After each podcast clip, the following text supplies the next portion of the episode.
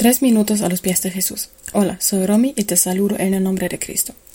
Recién cumplí años y eso me hizo recordar el tema de los signos de estrella. Soy Aries y crecí, crecí pensando que eso causa que soy como soy. Al parecer soy testaruda, terca, fogosa e impredecible, porque así somos los Aries. Todos los Aries en el mundo somos así. Me enseñaron justo eso, que la posición de las estrellas en el momento de mi nacimiento formó mi carácter para siempre.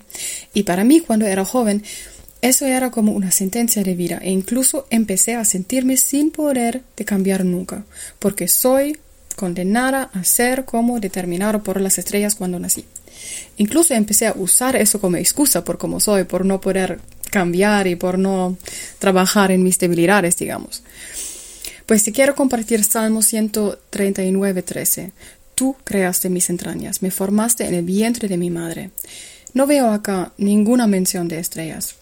Juan 1.3 tampoco habla de estrellas, sino que por medio de él todas las cosas fueron creadas. Sin él, nada de lo creado llegó a existir. Y si Dios me creó, entonces ¿cómo puede ser que alguna posición de estrella determine mi carácter? Relacionado con eso, quiero compartir también Deuteronomio 4:19. Cuando miren hacia los cielos y vean el sol, la luna y las estrellas, todas las fuerzas del cielo, no caigan en la tentación de rendirles culto. Creo que esa tentación de asignar alguna importancia, incluso dejarse llevar por las estrellas, crear que o creer que las cosas que pasan pasan por la posición de estrellas es un fenómeno que se puede ver en un montón de medios en muchos países del mundo, si no en todos.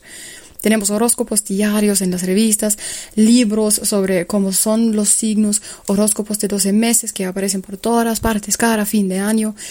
Parece casi inevitable tropezar con eso en el día a día.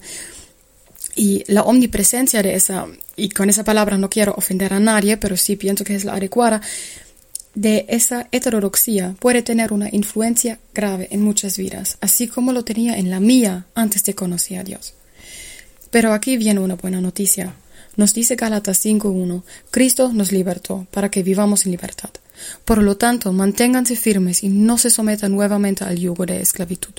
Yo me sentía como esclava de mi carácter por mi signo de estrella, determinado por las estrellas.